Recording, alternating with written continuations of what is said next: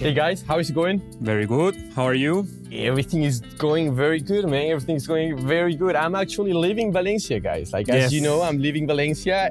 I have all my house. Everything is packed and ready to go. We are we are sad because of that, and to offset that, we brought uh, an amazing guest for today's episode. So her name is Patricia Portaro, and she has more than 20 years of experience in the entertainment industry, working as an attorney and also in areas of music supervision, publishing, and sync. Originally from Sao Paulo, Brazil, Patricia began her early career working as an attorney on different companies in the entertainment and music industry. After this, she started working at Air Lumiere Music Supervision, a company in Los Angeles, where she was in charge of music supervision and music licensing for audiovisual projects in film and TV, advertising, and other media projects.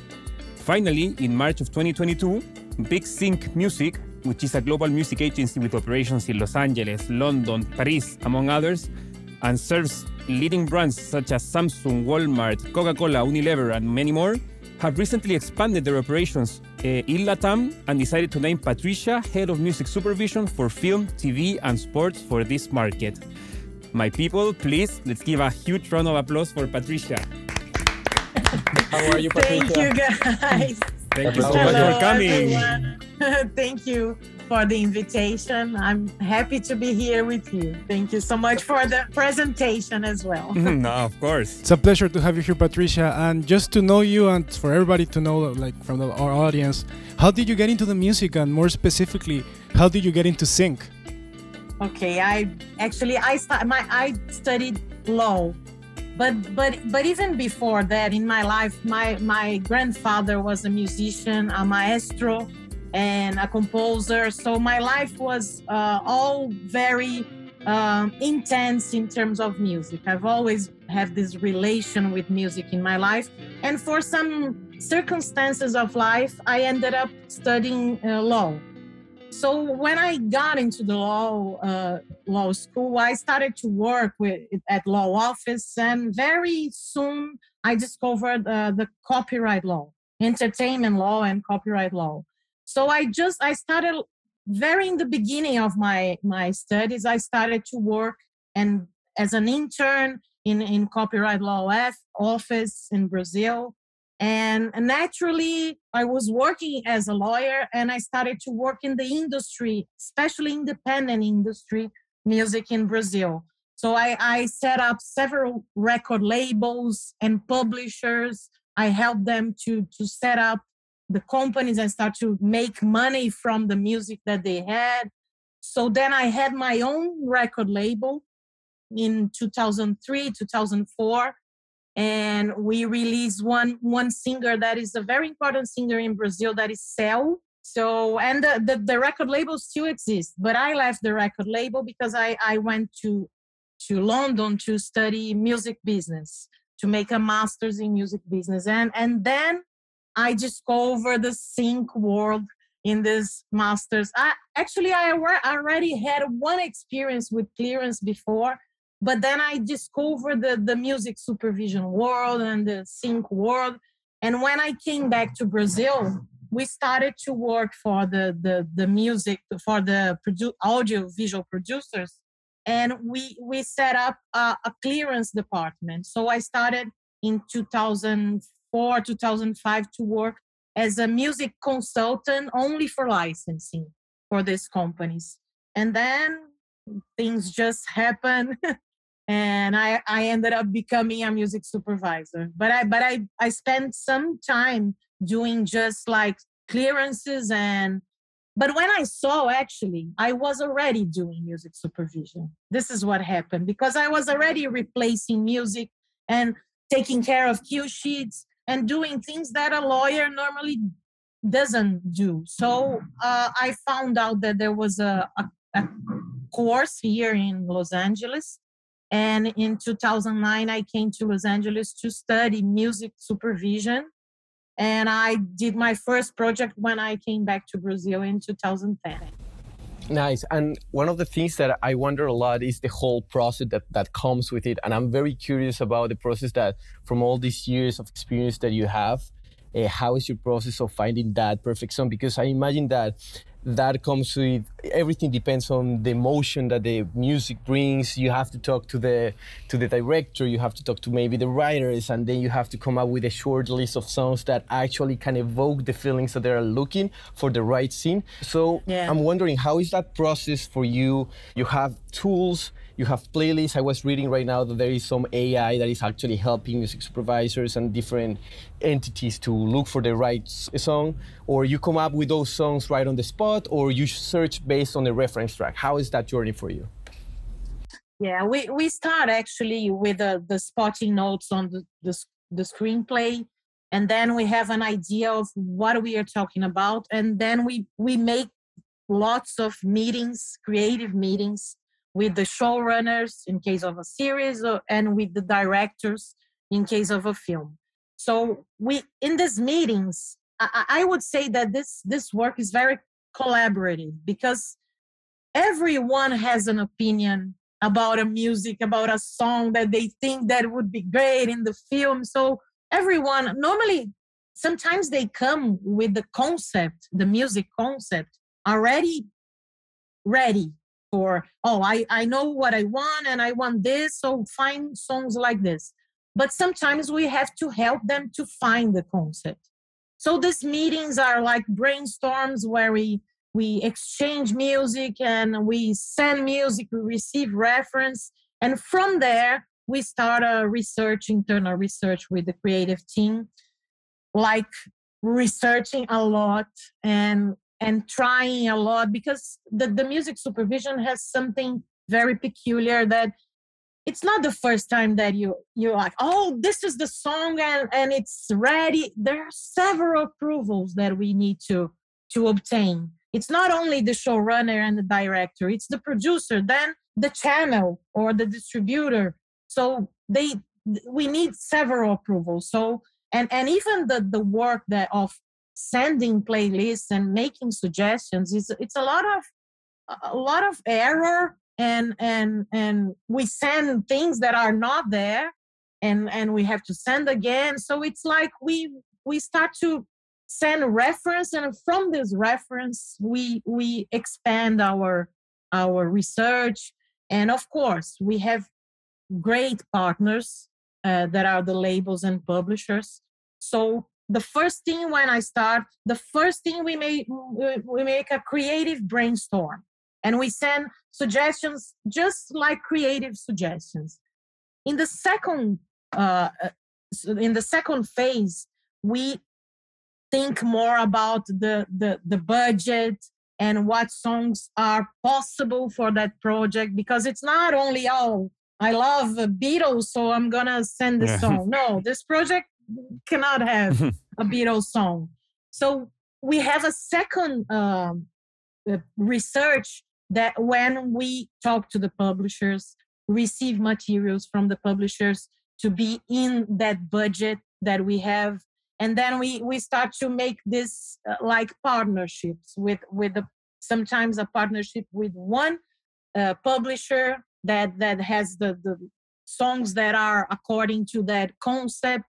So it's a very dynamic part of the process. Actually all the, the work is very dy- dynamic but this first part that is the creative is very collaborative as i said and we do and we receive uh, suggestions send suggestions. It's it's very dynamic.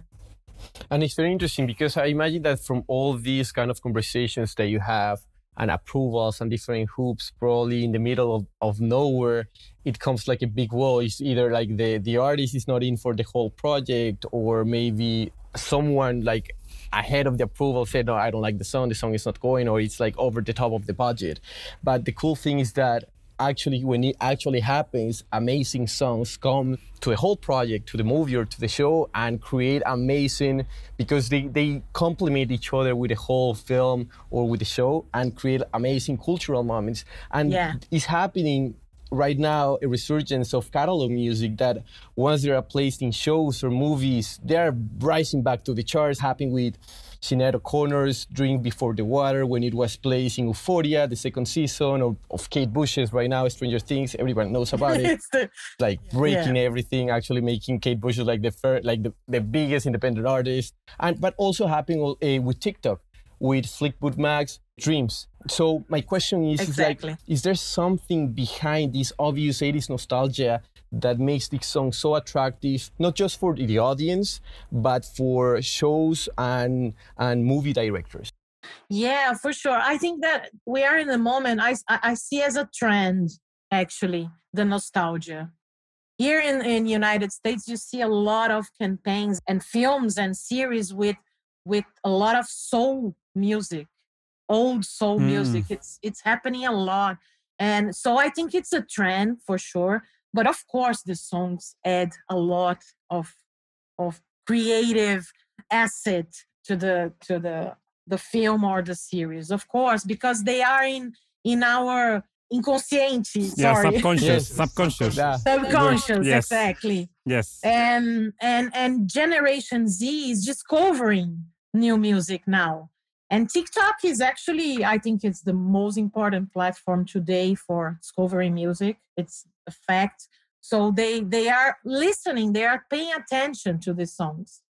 And and the the, the kate bush uh, case which for me is like uh, the, the the sync of the decade. Yeah. it's like it's it shows the power of sync where where we you can what you can reach with a song in a in a of course we are talking about a big show and it's like the dream of any music supervisor to work in a show like that but but it's not like that. It's the the she had the, the music supervisor that did that. She had the the sensi- the, the sensitivity to find something that touch the generation z. And and not only because i was super emotional seeing the scenes it's a really great sync it's not only that it's hype. It's it's great. The sync is perfect. It's it's amazing. So so the the sync has a, a, a big power today i think. Although it's it's still in the record labels and publishers it's still just a little small percentage of their income. Not so long ago, it was less than 5% of the income in a record label or in a publisher is regarding to sync in general, sync including advertising, films, and everything. So Wow. that's one of the reasons that we start to understand how it's not easy to license music because these companies they have small departments it's just one person taking care of all the sync because for them it's not so it's not you know so much but then you see a sync like that like the kate bush. It's not only what will generate of royalties of public performance of course it's a lot of money there as well but i'm telling about the, the power that it, it has. It's it's really amazing and it happens with everything actually. We have a case actually in brazil. Um, we we worked for a film that is a teen film for Netflix that is with a big uh, influencer star in Brazil. So uh, it's a popular movie, and we we we had uh, a way to include a song that is a very independent song.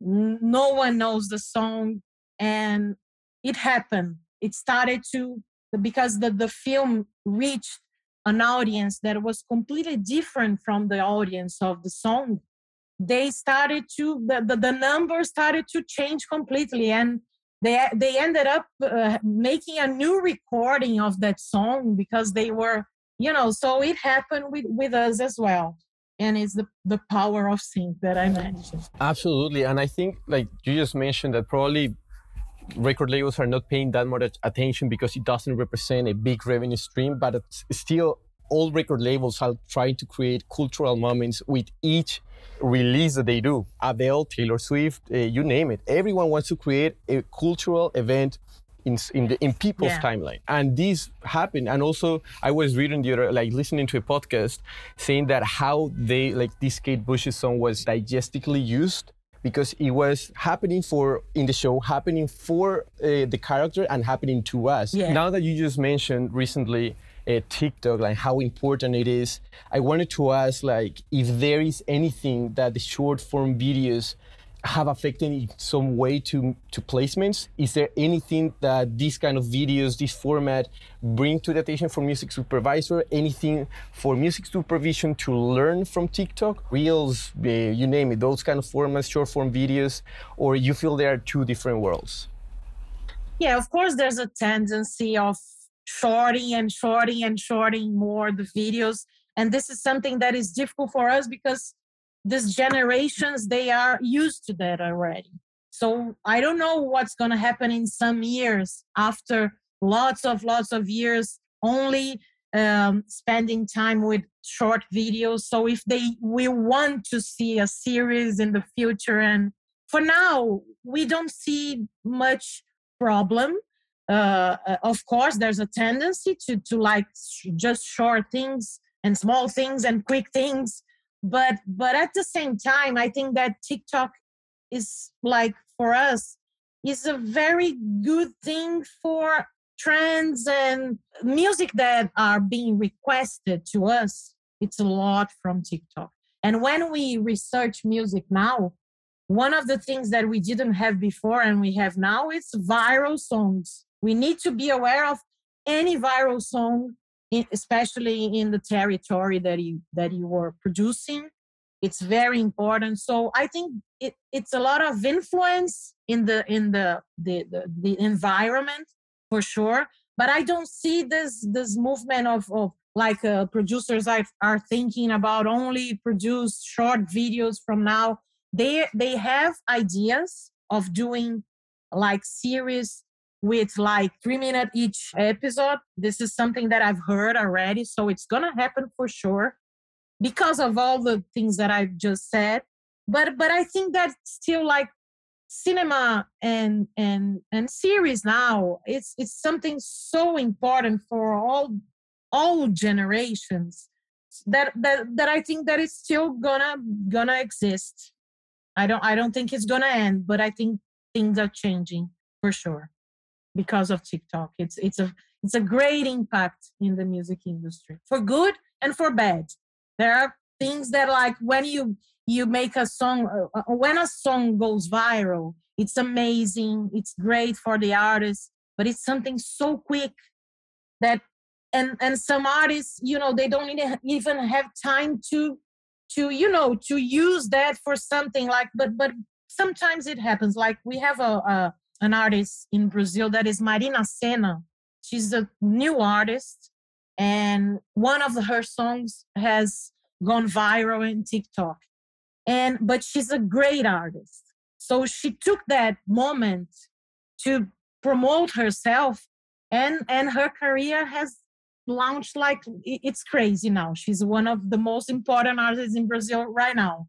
So in the independent scene, but but it's she's she's not only independent more she's like uh, more uh, mainstream now she's becoming mainstream.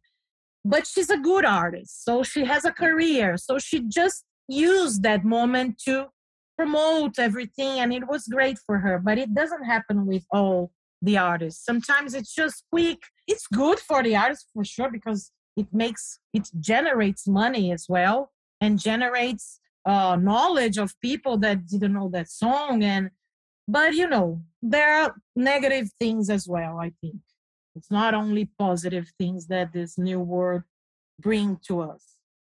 De- definitely, but I think um, that's amazing, and and we have talked a lot about that idea in the podcast, and Jorge can correct me here, but I think you have been one of the greatest um, promoters of this idea that when the viral moment comes, you have to have your profile like already set up and done so that people can like go more, search for more content, and that's also linked with what you were talking about, Patricia, of the of the power of sync. And I just wanted to mention, like, I thought it's super interesting and something to reflect that even though it's only 5% of what record labels are doing, and it might sound like a little amount of money, but uh, as you say, the power of sync, I, th- I think is an important message because maybe the sync deal represents only a 5% in, in the money. But in the example of Kate Bush, for example, after that placement, how much money comes in royalties?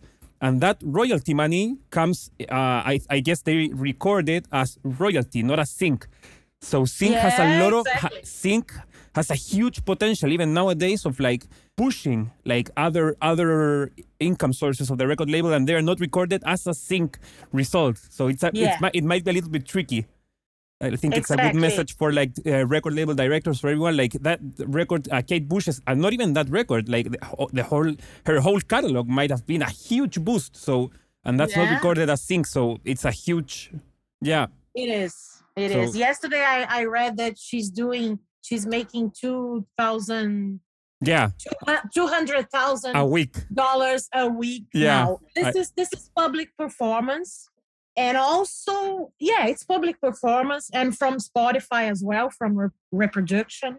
So yeah, there's a there's a. It's, It's not only the sync. You're totally right. The sync is just a, a fee, and it represents just what they they do. But but yeah, the the thing is much much more uh, broad than just the sync fee.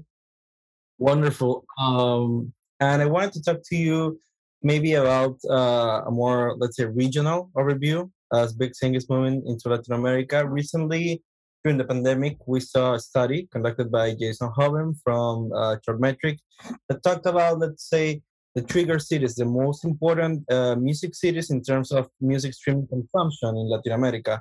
So extrapolating, let's say, this notion to the sync industry, which countries and or cities would you say uh, stand out in the region and have proven uh, or has shown, let's say, significant growth during this period and show an opportunity for companies such as Big Sync? Okay, I think uh, actually Big Sync works in all Latin America. I'm not aware of all operation because I'm still like I'm Mhm. new at the company, but but I know because we have people in Argent, one person in Argentina and one person in Mexico. So they, I know they they do a lot in in terms of the brands in these countries. We are starting the the the Latin uh, team in film and TV only in Brazil for now not because because I'm Brazilian and I've been working in Brazil all this time, but we intend to also do business in these places. So now we are starting this this department in Latin America, but we see a lot of potential. Like uh, uh, besides Brazil, uh, Mexico, Argentina, Chile, Colombia, we are very excited to work in these places, and they already have good deals with with produce not producer but, but, but advertising producers and the brands itself. But i i see lots of opportunities in terms of uh, one of the things that is good for if you are in a latin american country and you want you want to sell music to produce pr- productions here in the united states or in europe we have a good thing with the dollar rates because it's it's very low so for producers here and in Europe, it's really low to what they have to pay. So this is I see as an opportunity. At the same time that that it's a problem for me as a music supervisor and for producers in Brazil, for example, if they want to license international music, the dollar rates are a problem for us. And we've been uh, licensing less international music than before. But for who's selling music, it's good actually. We've been doing deals here with of Brazilian music here, and they like they say, "Oh, it's so cheap, it's so good. Send me more, send me more." or even composers, not only uh, licensed as we are talking here, but if you need a composer from Brazil or from Argentina or from Chile, it's the price for them is really good. So this is an opportunity I see. And besides that, I think that there's a, I have some data here that is, we have in, in- the world today talking more about streaming now, which is really my area. And there are more than 1.3 billion streaming, streaming users in the world. And Latin America is the second fastest growing market in the world for, for uh, streaming now, ahead of Europe and North America. So uh, we are they are talking about uh, uh, 5.8 billion in sales in, in streaming until to 2025. So we have this huge market growing.